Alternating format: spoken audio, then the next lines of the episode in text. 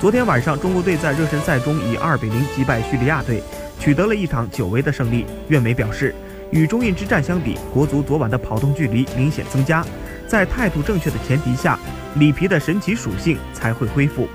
同时，他们认为，在确定以老带新的亚洲杯用人战略之后，接下来必须重新确定以恒大帮为主体、上港和国安球员为辅的核心阵容。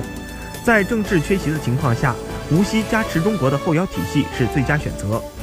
里皮率队的比赛又少了一场，对比国足历任主帅，里皮目前取得的总胜率刚刚超过朱广沪，热身赛的胜率刚刚高于卡马乔。